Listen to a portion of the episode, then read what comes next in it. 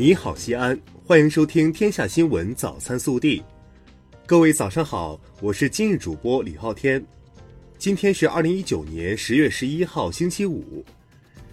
首先来看今日要闻。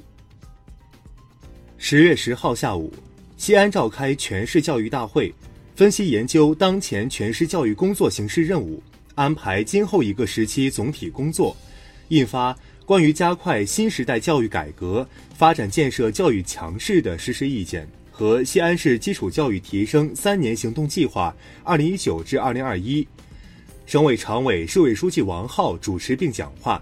他强调，要深入学习贯彻习近平总书记在全国教育大会上的重要讲话精神，认真落实全省教育大会部署，全面贯彻党的教育方针，坚决落实教育优先发展战略。努力办好人民满意教育，建设教育强势。本地新闻：十月十号，市长李明远先后来到华天科技有限公司、中车永电捷力风能有限公司、西航集团莱特航空制造技术有限公司三家重点工业企业进行调研。李明远强调。希望企业能够立足自身发展实际，坚持技术创新，加快转型升级，进一步提升产品核心竞争力和企业市场竞争力，为西安经济发展多做贡献。截至今年九月底，全市共办理涉黑案件十五起，涉恶集团案件四十三起，打击涉恶团伙一百二十四个。查封扣押冻结涉案资产十八点七七四八亿元，侦办涉黑恶九类刑事案件三千一百八十七起。今年三季度，全市公众安全感满意度达到百分之九十六点九，扫黑除恶知晓率达到百分之九十九点六。十月二十号，二零一九西安国际马拉松赛将在西安开跑。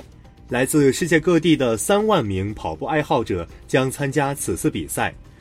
记者十号从市出租车管理处获悉，活动当天，西安将有四百辆小黄蜂出租车为选手提供公益送跑及爱心接送服务。自十月三号开始的连阴雨天气于十号逐渐结束，未来两天我市云量较多，但无明显降水。据悉。晴天并不会持续太久，十四号至十五号，我市又将有一次小到中雨天气过程。日前，陕西省纪委监委通报了四起扶贫领域形式主义问责案件。十月十号，记者从陕西省生态环境厅召开的筹备工作会上获悉，二零一九第五届西安国际环保产业博览会定于十一月六号至八号。在西安曲江国际会展中心举办，将展示陕西生态发展成就以及科技创新成果和技术等。记者十号从市公交总公司获悉，为优化线网布局，方便市民出行，我市将于十月十二号起新开幺二三路公交，调整五零八路公交线路。十月十号起。西咸新区自主运营的三十八条常规公交线路接入实时查询系统，这标志着西咸新区与西安市的公交数据实现互联互通。十月九号，为期一百六十二天的二零一九年中国北京世界园艺博览会圆满落幕。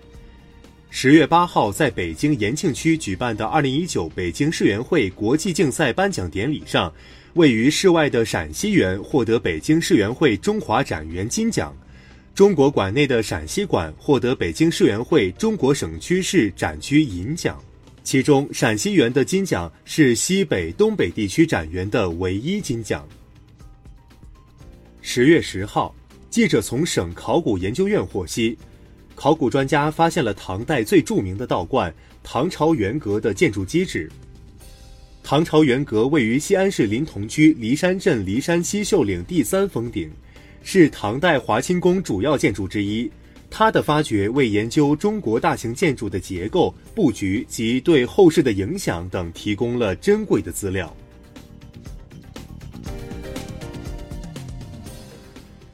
暖新闻。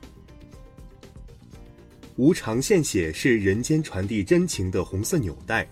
今年国庆假期，虽然西安阴雨连绵，依然没能阻挡人们的爱心和热情。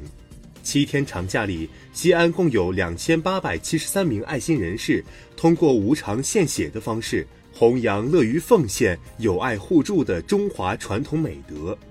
据初步统计，国庆期间，西安血站共采集全血量四千五百三十四单位，机采血小板五百六十七个治疗量。为本市的医疗临床用血提供了有力保障。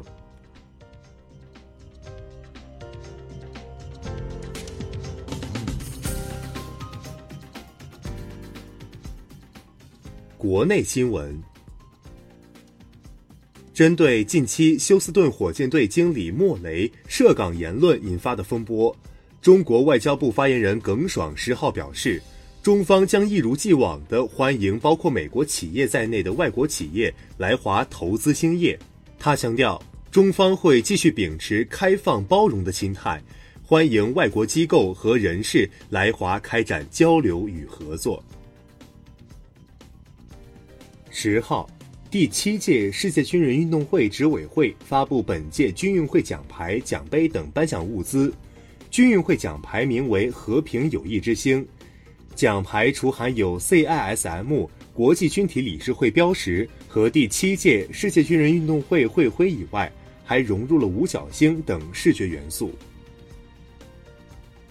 十月十一号零时起，全国铁路将实施新的列车运行图。调图后，全国铁路增开旅客列车一百六十列，旅客列车达九千一百三十九列。其中开行动车组列车六千七百三十九列，增开货物列车九十五列，开行货物列车达一万九千两百九十五列，货运能力进一步提升。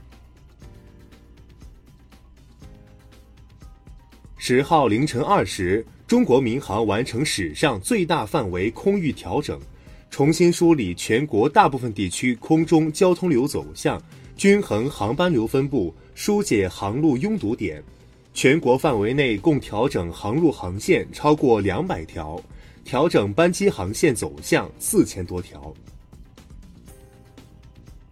日前，四川省政府原党组成员、副省长彭宇行因严重违纪违法问题受到开除党籍、政务撤职处分。十号，江苏省消保委结合智能电视开机广告消费调查情况。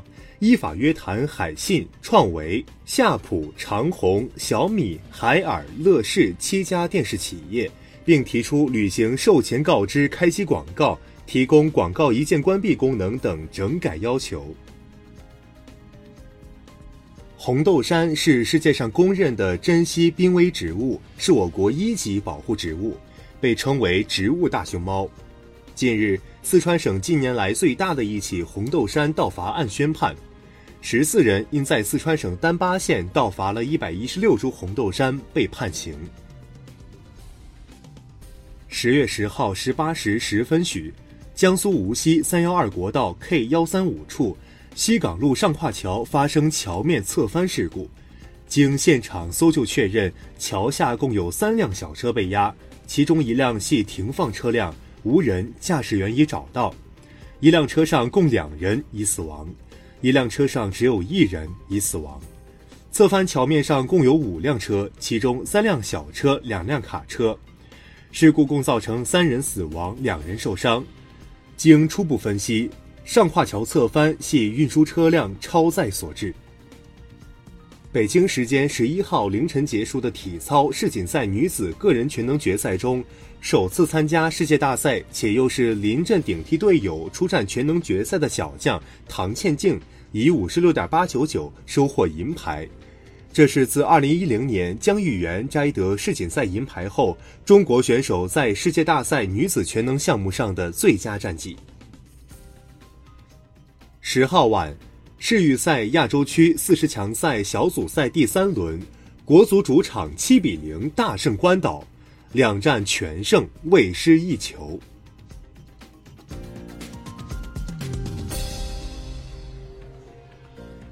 热调查。近日，全球抑郁症患者超过三亿，引发热议。相比疾病抑郁症，很多人需要面对的是调节日常生活中会出现的抑郁情绪。你有哪些调整情绪的好方法？说出你的建议，帮助更多人。更多精彩内容，请持续锁定我们的官方微信。明天不见不散。